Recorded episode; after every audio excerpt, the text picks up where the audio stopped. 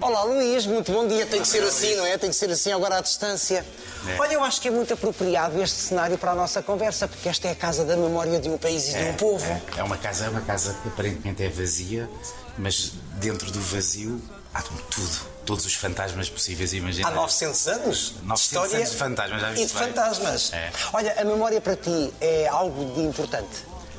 Eu acho que a memória é uma parte importante de todas as vidas, não é? E de todos os países e todas as cidades e todos os bairros. Eh, Nós somos, é como se tivéssemos aqui três, três eh, como, como as cadeiras com três pernas, não é? Temos passado, presente e temos de ter futuro. O que é um problema é que muitas pessoas, quando têm passado, não têm futuro e quando sonham muito, às vezes querem esconder o passado e por isso é que acham têm dinheiro do psicanalista. Os ficheiros secretos, este livro, este último livro teu, tem a ver com a memória, com memórias, nomeadamente, que tu viveste, de coisas que viveste e de personagens que tu encontraste ao longo da tua vida. É, eu, eu- é, um, é um livro que tu poderias ter escrito, porque tivemos o privilégio de, durante os últimos 30 anos, ter conhecido praticamente todos os personagens que ficaram, fizeram a nossa história. Tu és escritor, mas há aqui uma certa narrativa jornalística. Sim, Não sim é? é? um regresso a uma narrativa jornalística, mas contaminada por uma escrita literária, um pouco em homenagem às pessoas que nós conhecemos bem, Assis Pacheco, Cardoso Pires. É grandes jornalistas a escreverem muito bem. É, a escreverem com qualidade literária. é isso. Sobretudo porque hoje é um tempo em que a realidade e a ficção estão muito contaminadas, mas mal contaminadas. E essa era uma altura em que havia uma contaminação positiva. Neste livro vamos encontrar pessoas que tu conheceste, com quem conversaste e que admiras. Algumas sim, outras que detesto. A sério? Sim. Ai, vou ter que procurar aqui quais são as detestáveis Ah, não, mas, para ti. mas é difícil, é difícil encontrar, porque é uma- é- eu tentei que isso não Sim. se notasse de- desta vez.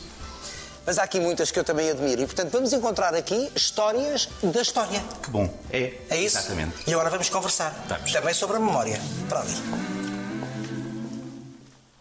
Ó Luís, vamos continuar a falar de memória. É através da memória que mantens os teus mortos vivos dentro de ti. Não, claro, através da memória. Eu já ouvi dizer que todas as nossas memórias são falsas. Todas, sem exceção, porque vamos construindo eh, outras memórias que são construídas por nós, para nos defendermos, para, para encararmos a vida e conseguirmos viver tranquilamente todos os dias, não é? Mas sim, nós somos, à medida que nos morrem pessoas, vamos transformando por dentro numa espécie de cemitério privado onde visitamos os nossos mortos e onde os nossos mortos, em alguns casos, estão mais vivos do que quando estavam vivos. Mas nesse cemitério privado, aí está. Eles estão vivos. Estão, estão, estão absolutamente vivos. Alguns estão mortiços e outros nós queremos que eles morram, mas eles continuam vivos e assombram-nos. Por exemplo, como é que está o teu pai? Ai, meu pai está, está tranquilo, está mais vivo do que quando estava vivo, porque eu tive, tive sempre uma relação de grande admiração por ele. Mas não nem de amor.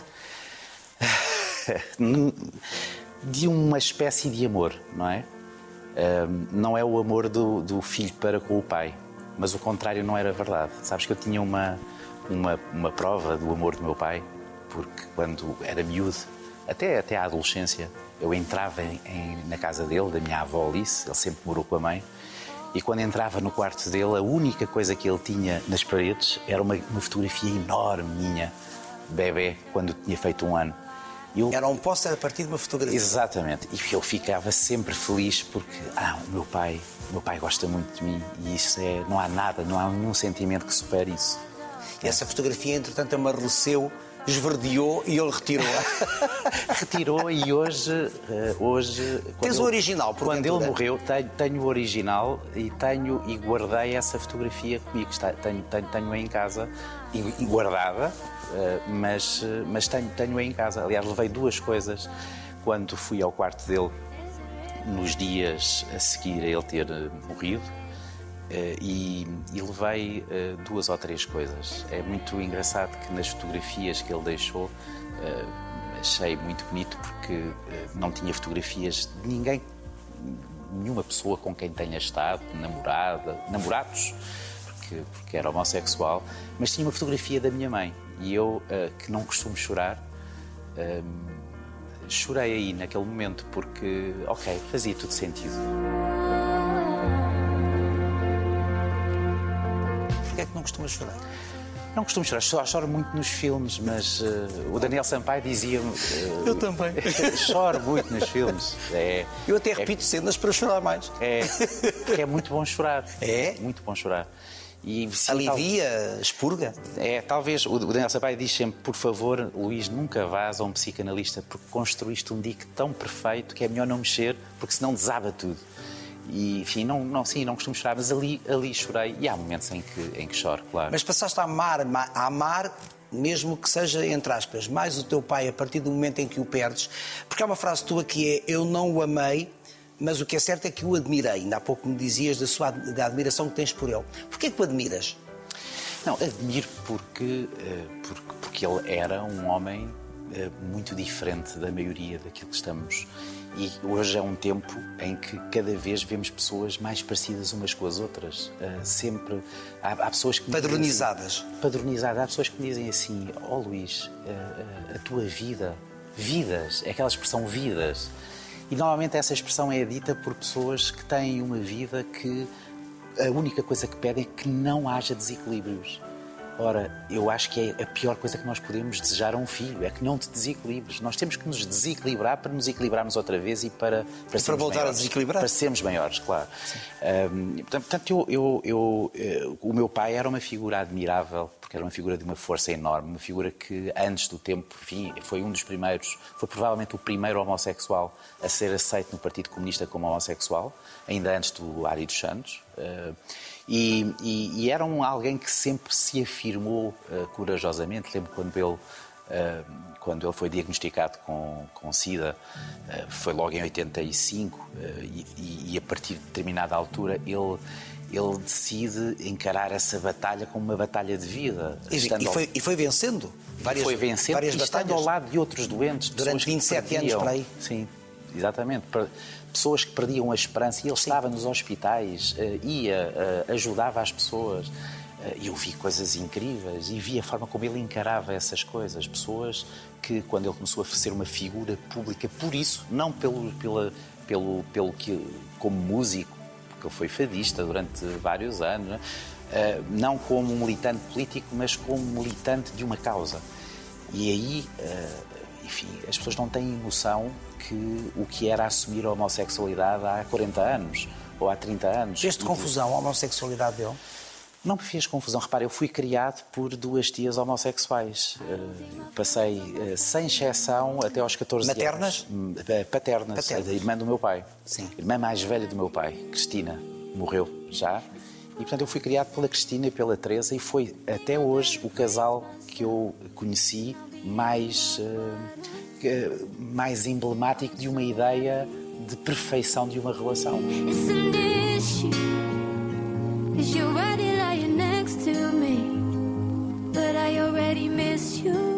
Portanto, a relação com o meu pai uh, é uma relação, sim, a partir de determinada altura, com 11, 12 anos, eu penso, será que eu serei homossexual? Será que eu vou gostar de homens e não vou gostar de mulheres? Porquê colocaste essa dúvida? Coloquei essa dúvida pela naturalidade, porque quando se tem 11, 12 anos e o nosso pai é aquela figura forte, e o meu pai era uma figura forte, uma figura uh, que. Contudo, sentava... não era presente como pai. Não era presente como pai, mas eu era presente como filho nessa mitificação que um filho faz. Idealizaste, construíste um pai. sempre. E, portanto, ao idealizar, era normal que eu achasse e projetasse que um dia provavelmente seria, se as coisas me corressem bem, eu seria aquilo que ele era. Mas não e, é. Mas não sou, não sou, não sou. E... Estou a falar de um ponto de vista sexual. Não sou, não sou, sou, sou heterossexual, mas o meu pai dizia quando ele, ele não projetava homossexualidade em mim. Tem, tem, tem graça. E quando ficou completamente certo para ele, na cabeça dele, que eu não era homossexual, ele agarrou-me na mão e disse assim: Não sabes o que perdes. Vocês falavam muito através do silêncio? Ele era um homem muito silencioso na sua intimidade. Era um espalha-brasas. Quando chegava, era capaz de, Sim. pôr, de, de incendiar uma sala. Irrascível? Irrascível, como poucos. Eram, ainda hoje. Uh, ainda hoje as pessoas que se cruzaram com ele falam de um homem extraordinário, mas um homem extraordinariamente irrascível também. Na intimidade, ele deixava-se comigo nos nossos almoços, nos nossos jantares a dois, ele ficava muitas vezes em silêncio. E esse silêncio hoje é um silêncio que tem imensas palavras, porque ele está aqui dentro e dentro nós continuamos a falar no mesmo silêncio. Portanto, ele, desse ponto de vista, não, não parece que tenha morrido. E como é que aprendeste a ser pai? Aprendi a ser pai uh, com todas as falhas e todas. Eu não, eu não estava preparado para ser pai quando fui pai, pela primeira vez. André? O André, que tem 22 anos agora. E, que escreve? E o Miguel, que escreve, escreveu, publicou um primeiro livro de poesia que é um livro que é um livro premiado, candidato a prémios e, e, e premiado. André Osório. O André Osório.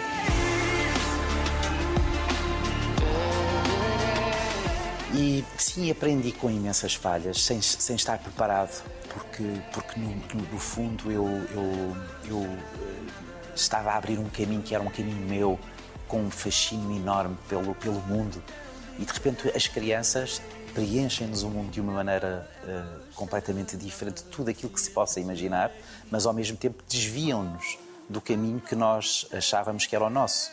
E portanto é esta, esta dificuldade de conseguir encontrar uh, o, o, equilíbrio certo que faz com que ser pai seja um exercício muito complicado. Encontraste esse equilíbrio depois com o Miguel ou ainda não? Não, com o Miguel ainda não. Com o Miguel resgatas uma outra coisa, que é o teu nome. É. Porque tu és Miguel por vontade de quem? Da avó Joaquina? Eu era, eu era Luís Miguel por vontade da avó Alice, a mãe do meu pai. Mas isso é porque gostava de cavalos e de Luís Miguel da Veiga. Exatamente, Luís Miguel da Veiga. claro, e, e grande mãe, cavaleiro. A minha mãe, cavaleiro, e ela gostava, gostava muito de, do Luís Miguel da Veiga, sabe-se lá porquê. Porque era bonito, com eu certeza. Eu acabei por, provavelmente... Era garboso. Provavelmente, e a minha avó Alice era uma mulher muito bonita, muito bonita.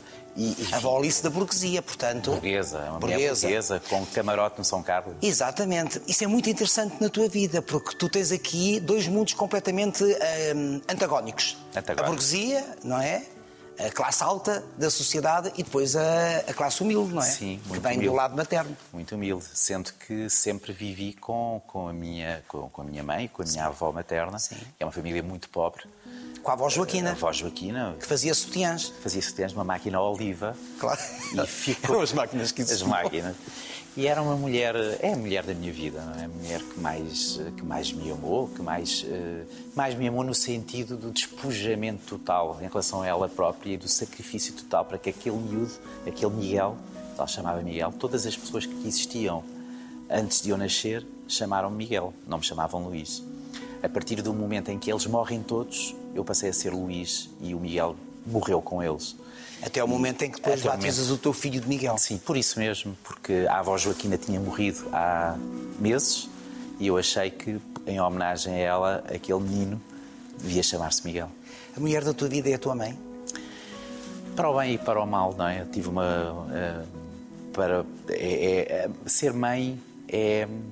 O general Ramalhianes dizia-me numa conversa que na guerra colonial não conheceu nenhum homem que tivesse a morrer uh, que não chamasse pela mãe. E a mãe é uma coisa. A partir do momento em que eu vejo o parto da, do Afonso e da Benedita, não tinha visto do André e do Miguel, eu percebo que é um outro mundo, não é? O momento em que nós vemos que a placenta cai num balde, tudo aquilo, aquele milagre do nascimento, da relação da mãe e do filho, é uma relação que, mesmo se por uma qualquer eventualidade ou tragédia uma pessoa não nunca vê a mãe por um motivo qualquer, a mãe está lá sempre presente, porque é qualquer coisa invisível que está, um cordão umbilical É que se mantém, visceral. Portanto, a minha mãe sim é uma E mulher. que relação era essa quando, e a frase é tua, quando o mundo cabia na mão? Em Campo É, de Ourique. Em Campo de Ourique, porque a minha mãe eh, Era o vosso mundo. Era, o um- teu mundo. Era o momento em que, com até aos 5 anos, 6 anos, eu caminhava com ela De mão dada. de mão dada e ela Pela era, ela era gigante, era incrível, porque eu, eu fecho os olhos e vejo a minha mãe gigante e eu, pela mão, pela mão dela, cheio de sonhos, mas sobretudo cheio de amor, um amor inclassificável por aquela, por aquela mãe. Ela podia ser, ter sido tudo, mas não foi. Ela podia ter sido tudo, mas não foi. A frase é tua. É, é no, no Mãe, no Mãe, livro da carta que lhe escrevi. que lês. Minha mãe era uma mulher muito interessante, muito, eh, muito bonita. Também é artista. Era, uma, era artista e deixou de cantar quando eu nasci. Eh, Nunca a ouvi cantar. E, nunca e cantou é, para ti? Nunca cantou para mim, a não ser uma. Nesses nossos cinco anos em que estivemos sozinhos, uh, em que ela me cantava uh, algumas, sim, algumas coisas para eu adormecer, sim. Uh, com uma luz de presença, cor de laranja. todas ela, as memórias são falsas, mas essa memória certamente não é falsa. E ela, ela abdicou da sua carreira artística por ti? Porque não havia outra, outra hipótese, porque, porque a partir do momento em que nasço, ela, ela, ela, eh, eu nasço, ela vai para Paris com o meu pai, vai para Paris com o meu pai e depois regressa quando eu tenho um ano. E, e tu ela... tinhas ficado com a avó Joaquina? Eu tinha ficado com a avó Joaquina. E quando regressa, eh, já sem uma. Ela, ela, ela, ela vai com o meu pai na ilusão de que eles vão ter uma relação e que vão ser felizes para sempre. Ela sabia que ele era homossexual? Sabia, mas, enfim, uh, queria, queria, achava que isso era impossível, que eles estavam destinados a estar juntos. E, e, e, não, e não. E, e, quando, quando ela regressa, regressa uh, desiludida, muito triste, porque o meu pai era o homem da vida dela. E, e enfim, quando me vê, percebe que há ali um sentimento de culpa e, portanto, ela agarra-me e fica e abdica de tudo o resto. Nunca te culpou por isso? Nunca me culpou, não, nunca falou sobre, sobre isso. Mas sabendo eu que esse momento é um momento, o momento em que ela esteve com o meu pai, o momento em que ela, para, ela ficou num sanatório até aos 14 anos, eh, numa cama. E, e, e, quando ela, entre os 14 e os 20 anos, esse momento de descoberta do mundo, de, em que ela, com uma voragem enorme, tenta, tenta engolir o mundo, tenta abraçar o mundo, tenta tudo. E, e esses são os momentos mais felizes da vida dela todos os outros momentos são momentos quase de, eh, de, de dificuldade, de, de, desespero. De desespero. Ela tenta o suicídio. Sim. Como é que lidaste com isso? Ou como é que lidas com essas memórias? Quando escrevi, quando escrevi no MEI esse momento, escrevi com apaziguamento, não é? Eu, eu, senti que estava suficientemente apaziguado para, para poder escrever e partilhar com as outras pessoas e com pessoas que, para quem eventualmente essa história pudesse ser importante, pessoas que hoje e que nos estão a ver e que estão desesperadas e que estão na cama e que estão. E estamos a falar de saúde mental. Sim, dependentes de comprimidos, sim. de antidepressivos. Sim. sim. E, e, portanto, eu escrevi para elas porque a minha mãe conseguiu recuperar de uma depressão, porque teve a força e a capacidade de abrir os stores. Porque, isto, Manuel Luís, tu recebes 150 mensagens por dia, mas se tu fechares os stores e te deitares, ninguém te telefona nesse dia. Portanto, as pessoas têm que abrir os stores e abrir as janelas e tentar. É? Eh, sim, é um momento, um momento do, da tentativa de suicídio uh, da minha mãe. Eu, eu, tinha, tinha 15 anos, 16 anos, e cheguei a casa. E ela estava de pulsos cortados. E minha avó Joaquina, a minha avó Joaquina estava na, nas escadas a, a, gritar: Miguel, a tua mãe. E, e, eu entrei, não sabia, tinha vindo de um treino, jogava basquetebol, portanto, tinha vindo de um treino. Uh, entro em casa e, e ela está, uh, está, está, não, está, está sentada, agachada e está com os dois pulsos cortados. E, e eu, eu olho para ela e ela diz-me: Miguel, desculpa, mas já não dá mais. Tal era o desespero. E sim, claro, como é que eu lido? Uh, isso determina a minha vida, claro. Eu podia ter feito várias coisas, podia ter. Uh, naquela altura fiz o que era suposto, não é? Chamámos uma ambulância e, e tentei agarrar-lhe e, e, e travar-lhe o sangue. Uh, e depois havia duas hipóteses, que é a hipótese de ficar, de ficar, de tentar salvá-la, de dar o melhor de mim e de me perder no meu caminho, e a hipótese de, de sair porque, porque senão o meu caminho poderia nunca ser aberto. E saíste? E saí. Claro que isso é um sentimento de culpa sempre permanente, mas ao mesmo tempo, se tu me perguntares se voltaria a fazer, eu voltaria a fazer o mesmo. Porque. E saíste e mais tarde também te perdeste. Mais tarde também me perdi, sim, mas. Uh, faz parte. Faz parte. Nós perdemos de, o total desequilíbrio que falávamos. Tal coisa de falar. É? Desequilibrar. Uh, a minha irmã ficou, portanto, meia a irmã, Rita? a Rita, mãe, filha da, da, minha, da minha mãe e do, do Carlos, do Carlos, meu padrasto. E a Rita sacrificou-se e deu a vida dela pela vida da minha mãe. Ficou. E contribuiu muito para que a minha mãe uh, um dia achasse que tinha que abrir os stores, tinha que abrir as janelas e viver. E esse, esse sentimento de culpa ainda hoje está dentro de ti? É, é uma das tuas sombras? A sombra da minha mãe é uma sombra permanente, mas é uma sombra hoje muito luminosa, porque porque é, eu, eu, sei que ela ela ela sacrificou-se por completo para que eu uh, para que eu pudesse nascer. Eu sou fruto de uma relação que para ela era uma relação eh, de luz, a, a, a relação de maior luminosidade da vida dela. Eu sou fruto de uma noite de amor e de ilusão de futuro em Paris. Que eu jogava que era em Paris, mas não foi em Paris, foi em Lisboa. Isso sabe-te bem? Saber Sabe, que és fruto dessa, dessa noite? Sabe-me bem, mas sabes que uh, há, há, tantas vidas que são fruto de relações de amor e que são vidas trágicas, e há vidas que são fruto de relações eh, que não são de amor, que são de conflito e que são vidas extraordinárias. Não é? A vida é um segredo, a vida é um, é um mistério. Quem inventou isto inventou muito bem, não é? E quem é que inventou? Então, em teu entender, não sei quem é que acredita? Eu não sei, eu acredito, acredito numa ideia de transcendência. Acredita? Ao contrário do meu pai, sim, sim, que era ateu, não é? Ele dizia ateu, ateu graças a Deus. Ateu, graças a Deus. Eu ouvi essa frase que acho maravilhosa. É. Não, mas eh, eu, eu acredito muito numa ideia de Mas ele era ateu ou era agnóstico? Curiosamente, essa pergunta também lhe colocaste numa célebre conversa. Sim, eu, eu, eu acredito que ele era agnóstico no momento, nos momentos mais agudos da doença, que são momentos, foram momentos dramáticos. Teve três vezes em comas, teve, enfim, um, Sim, mais de 30, Ele pontapeou a morte várias vezes. Várias vezes. Há momentos em que ele, ele, ele tinha algum. Uma, uma quando, quando, por exemplo, as cerimónias de 13 de maio, ele ficava a ver. Ele ficava a ver e achava muito curiosa. Depois tentava racionalizar, intelectualizar. Eh, mas eu, na verdade, eu, eu, acredito que ele era agnóstico, que sentia esta ideia, este, este impulso de transcendência. Acho que a nossa vida não faz muito sentido se for só à superfície. Eu não sei o que é Deus, aquela pergunta clássica que. Ah, porque não tem, não tem estrutura. Não, não tem estrutura. Não, não vemos, não, é? não, tem nervo, não tem corpo. Não, é aquela coisa clássica de. Sabemos é que, que foi Jesus Cristo porque terá existido um homem que nasceu, não é? E um profeta, um revolucionário do seu tempo. É. Não é aquela coisa clássica. Gostarias de, de o ter entrevistado, Jesus Cristo?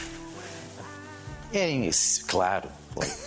Mas tu farias uma melhor conversa com, o, com Jesus do que eu. Não fazias tu. Não, não, porque não, não vamos falar disso, mas, mas farias, farias. Não, há uma coisa de Jesus, de Jesus Cristo, uma passagem que eu acho admirável, que é aquele momento em que ele está naqueles dias de milagres, em que toda a gente lhe está a tocar e há, de qualquer maneira, há um homem que lhe toca também, mas outros estão a tocar, muitos, e ele vira-se: quem é que me tocou?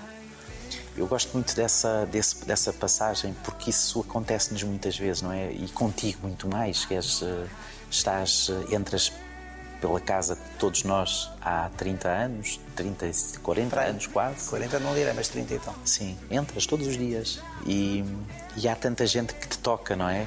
Mas há mas a ti também, uma enquanto, ou duas. Mas a ti também, enquanto jornalista, por exemplo? Sim, mas é diferente, não é? É diferente. uh, há muita gente que te quer tocar, não é? E há muita gente que tocava uh, as figuras que têm que ser tocadas, não é? Cristina Ferreira, não é? Mas há uma ou duas que, que te tocam mesmo. E, e o Jesus tinha a sabedoria uh, naquela passagem de perceber logo que aquele toque era diferente de todos os outros toques. Isso é o mais difícil, não é? Muita gente nos passa pela vida Sim. e e há pouca gente que nos passa pela vida e que verdadeiramente nos quer tocar sem mais nada em troca.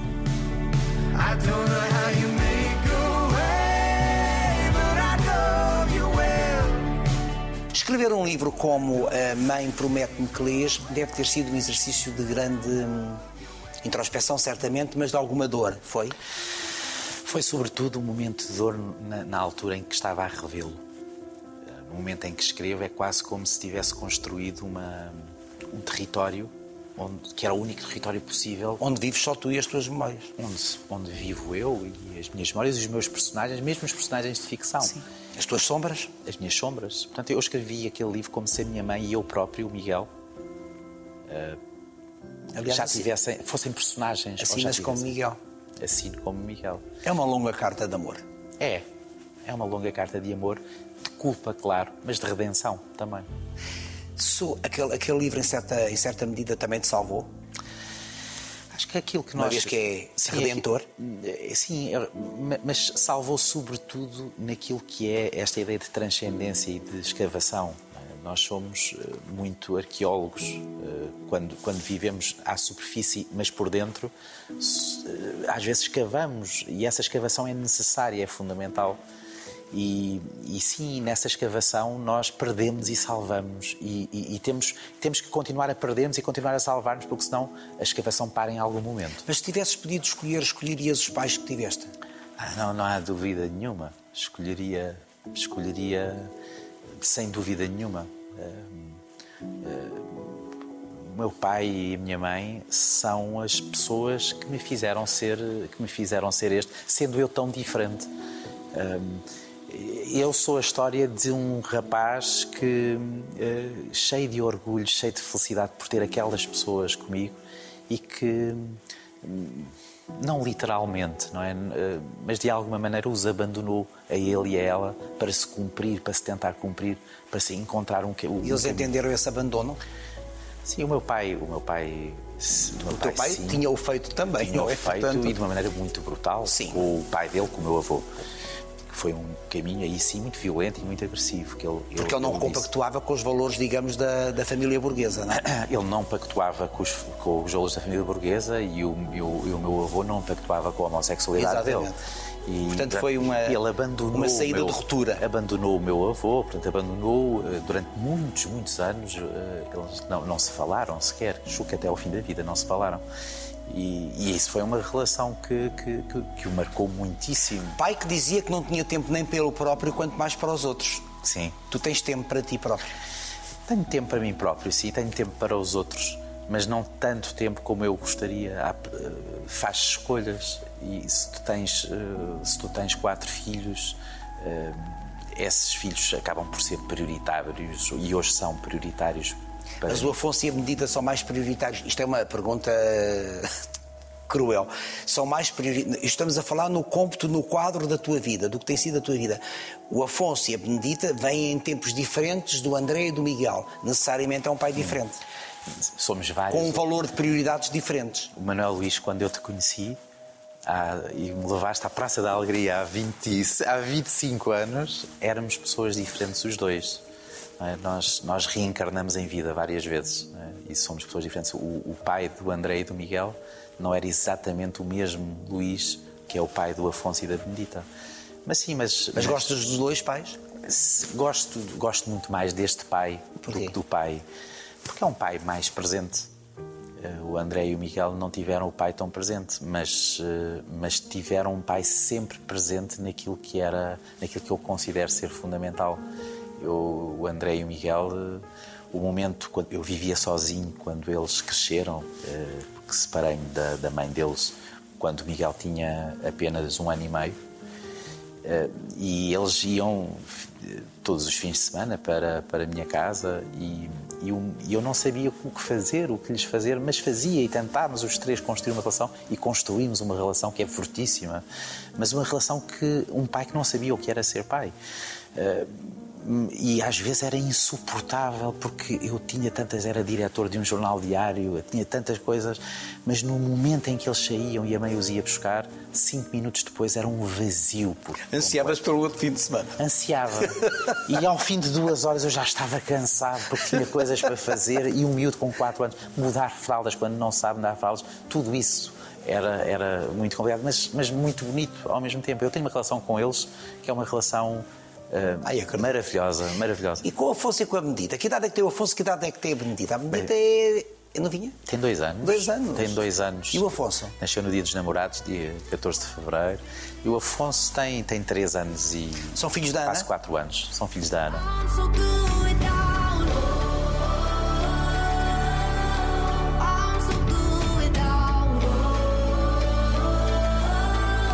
A Ana, a mulher que te virou do avesso. Totalmente. Totalmente. Não, não sei explicar muito bem porque eh, apareceu provavelmente eh, as relações aparecem, surgem-nos na, na altura, eh, em alturas que são, que são diferentes e fazem sentido numa parte da nossa vida e se calhar não teriam feito 20 anos antes. Sim, quando conheci a Ana. A Ana, foi- a frase é tua. A Ana salvou-me depois de eu me ter salvo. Sim. É porque eu achava que me tinha salvo antes de a conhecer e ela salvou o resto. Mas havias saído de um período complicadíssimo, foi? Sim, um período, sim, um período muito difícil, um período de grande, de grande solidão. Vivi alguns anos depois, depois de um segundo casamento. Vivi alguns anos sozinho. e foi um período muito difícil, de, de grande dificuldade de abrir a janela para o mundo.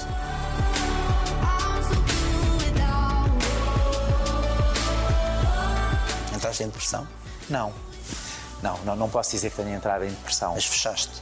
mas fechei-me por completo e, e- e- e achei que não havia mais nada a, a procurar eh, em relação a, na, naquilo que era uma dimensão afetiva. Achei que não, tinha, não estava aqui para ser feliz, de facto. Eh, Eu continuo a achar que não estamos aqui para ser felizes, estamos aqui para tentar ser felizes, que é uma coisa diferente. Mas, eh, enfim, quando conheço a Ana, conheço a Ana a achar eu já, já, já estava salvo, não é? Esta ideia de eu já estava, já tinha imensos objetivos outra vez. Já tinhas feito esse processo? Tinha esse processo e, enfim, quando conheço a Ana, percebo que há um lado de. Ela é uma mulher de Pedro, é uma mulher de Almodóvar, é uma mulher absoluta, uma médica e tem uma.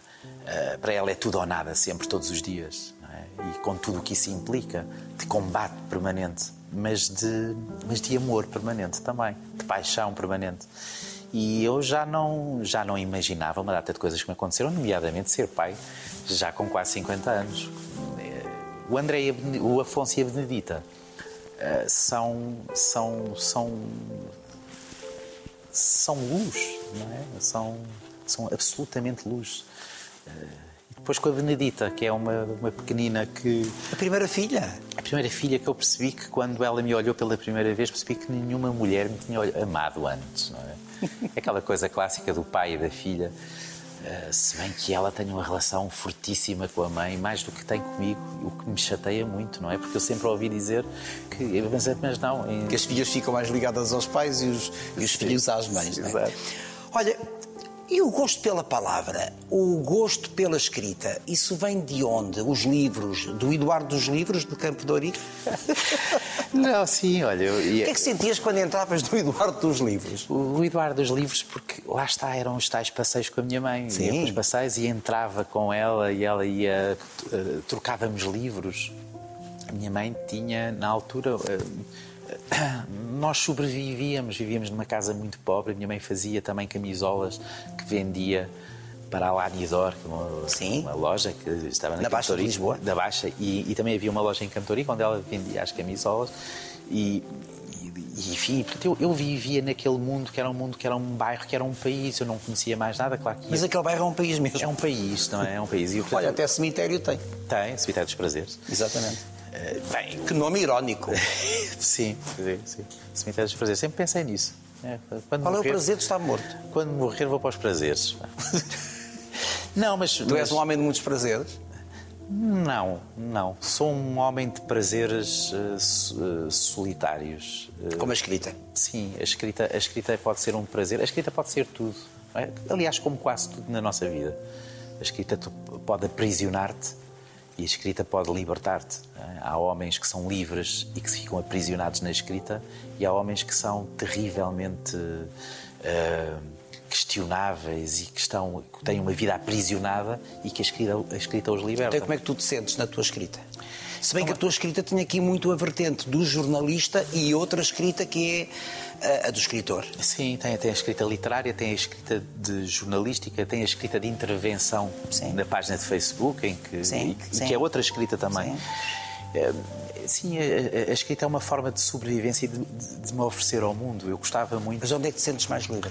Eu, na escrita literária, sinto-me mais livre. Nós aproximamos muito mais de uma ideia de verdade de uma, na, na literatura do que, do que no jornalismo.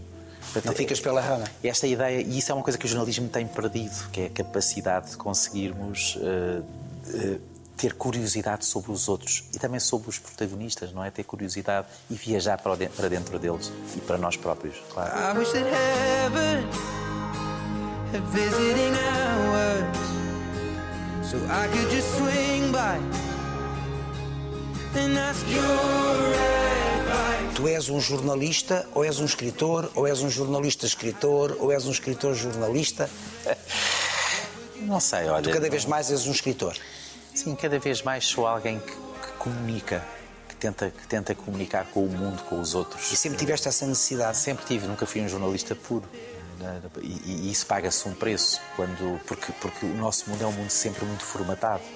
Nós olhamos e há sempre alguém que nos diz, que acha que é o, o que, que sabe aquilo que é melhor para nós. E eu sempre cresci na ideia de tu tens que te afirmar num lugar, não em cinco lugares. Mas se eu me quero afirmar em cinco lugares, porque é que eu hei de me afirmar apenas num? Mas no lugar pela, pela diferença, afirmaste pela diferença. Afirmar-me, eh, nunca pensei muito nisso, mas. Eu sempre achei que foste um jornalista diferente, que escrevia com qualidade literária. Muito obrigado. Muito obrigado. E Mas- mais até mesmo na televisão, nos trabalhos que fizias os na trabalhos. televisão. Sim, mas, mas quando ensinei uma peça de teatro eh, produzida pelo Tiago Rodrigues, eh, a partir de um texto de Daniel Sampaio, tentei e achei, quando estava a ensinar aquela peça com o Nuno Lopes e com a Márcia Breia, que seria para sempre, que eu ia ser ensinador toda, toda a vida. Quando realizo um documentário, acho Também que. começaste com dos melhores. Sim, sim, sim. Tive, tive, tive a sorte. Tiveste que sorte. Sorte, mas eh, quando estamos num lugar é como se fosse para sempre. É um bocadinho como receberes uma pessoa e só ter 5 minutos, mas aqueles 5 minutos hum, têm que durar como se fossem muito mais. Eh, E, e esta capacidade, esta dádiva que nem sempre eu consigo fazer, a tal soberba, é? a tal soberba intelectual, nem sempre consigo fazer para me sentar o, eh, e, e- e- receber aquilo que as pessoas têm para me dar, independentemente de quem são. Tu sentes que és reconhecido pelos teus pares, escritores? Não, isso não és. não. Isso preocupa-te, isso entristece-te. Rigorosamente nada. E é sério? normal. Não, não, rigorosamente nada por um motivo. Não, claro, claro que irrita um pouco, eh, às vezes irrita, eh, mas, mas tem a ver com aquilo que nós falámos antes. Tem a ver com, a, com, com o eu ter. Com a soberba? Não, talvez em alguns casos, em alguns casos, desta vez não minha. Não, não, não estou a falar da mas tem, mas tem a ver, sim, tem a ver um pouco com isso, mas tem a ver com, a- com os vários, com os vários espaços que se ocupam. Não é? Eh, Ao não ser um jornalista puro, ao ter estado em vários, em vários momentos, ou na política, ou, na, ou na, no teatro, ou na televisão, ou no- o que for, eh, passo a ter dificuldades de reconhecimento ali. Na, escrita a mesma coisa. Se venderes muito, então. Oh, não, claro, repara, os, os escritores acham que eu sou um jornalista, os jornalistas acham que eu sou um escritor, os maçons acham que eu sou do Opus Dei, o Opus Dei acham que eu sou maçom. Ah, há pessoas que acham que eu sou homossexual e há homossexuais que acham que é uma pena que eu não o seja. E, portanto, eu, eu, eu, acho que isso é o fruto, é fruto das escolhas que fiz ah, ao longo dos anos e de, de estar aberto a todas as possibilidades. Faz com que se pague um preço muito alto. Tu achas que sempre foste um jornalista livre? Pergunto isto porque eh, onde é que fica a liberdade quando, quando se entrevistam pessoas do PS por encomenda do partido? No caso do PS, sim, eu estou a fazer uma, uma entrevistas e aceitei convite do Partido Socialista. Isso não limita a liberdade. Limita a liberdade se o sentido de liberdade for o de, o de um jornalista. Sim. Claro, se eu fosse jornalista, eu não tenho, eu entreguei a carteira profissional há quase 10 anos. E, portanto, eu não, eh, não posso dizer que não me sinta jornalista. Aliás, é assim que muitas pessoas me veem, continuam a chamar-me jornalista e, portanto, um jornalista é sempre jornalista. Porque o olhar, o olhar do jornalista é sempre um olhar diferente É sempre perante as um olhar- coisas do mundo É sempre e da, e da vida. Tem de ser sempre um olhar curioso. Sim. Agora, o- a, a minha intervenção no Partido Socialista, o trabalho profissional que é feito, é um trabalho de jorna- de- de- com, as- com a técnica jornalística, mas é um trabalho político. E porquê é que eu estou a fazer este trabalho político? Por convicção, não é? Porque, porque acredito a partir do momento em que este tempo é um tempo em que há um exército de ressentimento é? Há uma, uma- um, projeto político que é um projeto político extraordinariamente perigoso para, para as liberdades. Não sendo eu jornalista profissional, eu achei que devia intervir politicamente. E, portanto, aquilo que estou a fazer é um trabalho de convicção. É, eh, é, é estar, fazer conversas com pessoas que estão, que têm direto ou indiretamente a ver com, com o governo em funções, mas com toda a liberdade para perguntar-lhes eh, aquilo que devo perguntar, tendo o limite de que é um podcast do Partido Socialista. E, portanto, há uma dimensão de esclarecimento da ótica do Partido Socialista. Agora, certamente que o trabalho que eu estou a fazer é um trabalho de convicção no sentido de um combate político que deve ser travado. Nestes ficheiros secretos, que é o livro que nos traz aqui à nossa conversa, vamos encontrar justamente figuras do mundo da política também. Algumas delas, certamente, que tu admiras. E, por exemplo, Ramalho Andes tu admiras. Admiro muito. É talvez a figura da política que eu mais admiro também. Admiro muito, admiro, sim, sim, sim. Eh, António Ramalhiantes e o, e o António Guterres são figuras por motivos diferentes que, eu- que são, que são admiráveis os dois. E como é que consegues estas histórias da história de cada um deles? Consigo por, eh, por eh, 80%, eu não sei se a porcentagem são 80%, se são 90%, mas eh, dos depoimentos, dos, dos- das histórias aí foram contadas pelos próprios. Portanto, tem, tem essa... Tens esse privilégio. Tem esse privilégio, não é? O privilégio de ter falado com estas pessoas, de ter conhecido estas pessoas nestes anos todos e, e de agora poder devolver ao país aquilo que elas me deram e ficar escrito num livro. Para um dia estar aqui nesta Torre do Tombo. Ah, estará eh, também. certamente. e sim, mas foram ditas pelos próprios. Diante de muitas figuras, nós vamos eh, concluir a nossa conversa com a Amália, porque a Amália, a Amália une, eh, une aqui o filho e o pai, porque José Manuel Osório era, Eram os grandes amigos da Amália. era devoto de Amália Não, e era. era. e era um dos grandes amigos, amigos e mais. Defendeu-a depois da Revolução, como muitos não a defenderam. Tu sabes, sim. Sei, eu sei Agora há uma história. biografia do Miguel Carvalho. Onde está Amália, isso relatado? Onde, onde isso está Essa- relatado. Essa biografia, para mim, é a mais completa das biografias até Sim, agora. também acho. Em que ele aparece, eu, eu li, li, li com. Porque eu não conhecia algumas Ele impediu a invasão da casa de Amália. com uma coragem física extraordinária. Sim, o meu pai era isso, era, era, era um homem de facto forte, com uma personalidade muito forte, e impediu a invasão da casa da Amália com, com dezenas e dezenas de pessoas a tentarem invadi-la e ele sozinho consegue evitar que aquilo aconteça. Sim, é- era devoto. A única vez que eu vejo o meu pai chorar é no funeral da Amália Rodrigues. E tu conheceste a Amália? Conheci a Amália, fiz a última entrevista da Amália antes, antes Tu ias à casa da Amália? Fui a casa da Amália três ou quatro vezes, talvez três vezes de certeza, mas eh, sim. A Amália era uma figura, era um, era um, é, um, é um mito, mas tu estavas, tu conheceste a Amália bem. Não é? Não bem, não, tenho pena de não ter conhecido bem. Mas conheceste isto conversei, não? conversei com ela. Ela, ela pairava, não é? Sim. Ela é como se não- ela estivesse aqui, se ela estivesse aqui, ela estava aqui, mas é como se não estivesse. Era, era, quase, era, era quase um espírito, não é? Pairava. Eu é gosto uma- da definição do Fernando da Costa. Ela é uma sacerdotisa. Sim, Não sim, é? sim, sim. E era uma mulher extraordinariamente solitária. Eu- era isso que eu notei logo quando a conheci em casa dela. Os artistas não o são. E isso amplifica muitos, sim. Quando são verdadeiros artistas, sim. E isso amplificava a solidão, ela estar sempre rodeada de pessoas. Ela era insuportável para ela ficar sozinha. Mas o momento em que ela estava Ela com os preferia outros... estar mal acompanhada. Preferia. Antes mal acompanhada Não, que e só. muitas vezes mal acompanhada. Sim, mas, vezes. mas, mas eh, mesmo com aquela gente toda, isso só amplificava a extrema solidão em que vivia. A solidão assusta-te ou não? Ou é, Não. ou é rica de, de sombras, de, de A figuras? solidão, a solidão é rica quando tu estás bem e a solidão é penosa quando tu não estás. Pode ser criativa. Pode ser criativa. Em solidão tu crias. Sim. E pode ser destrutiva. Se, se nessa. Se nessa eh, nesse momento tu estiveres absolutamente incapaz de perceber que há portas que continuam por abrir. E há sempre portas que continuam por abrir. Tu és um homem da palavra, tu és um homem das palavras. Qual é a palavra que melhor te define? Convicção. Em quê? convicção de que não há barreiras que não possam ser destruídas, que não há eh, estigmas que possam perdurar, que tenham que perdurar. Eh, convicção num caminho, porque sem convicção nós estamos mortos, mesmo antes de começarmos a caminhar. E vivemos num tempo de dúvidas. Fique- E ainda bem, eu acho que não, eu acho que nós vivemos num tempo de certezas, em que todas as pessoas só conseguem sobreviver se tiverem certezas e opiniões absolutamente certas sobre tudo. Mas é bom que tenham dúvidas. É muito bom. E que não tenham certezas nenhumas. Se nós tivermos dúvidas, nós continuaremos a fazer perguntas. Nós temos. Muito e tu tens muitas. Não, tu é que tens. Obrigado. Grande prazer. Foi o gosto foi meu. Muito obrigado.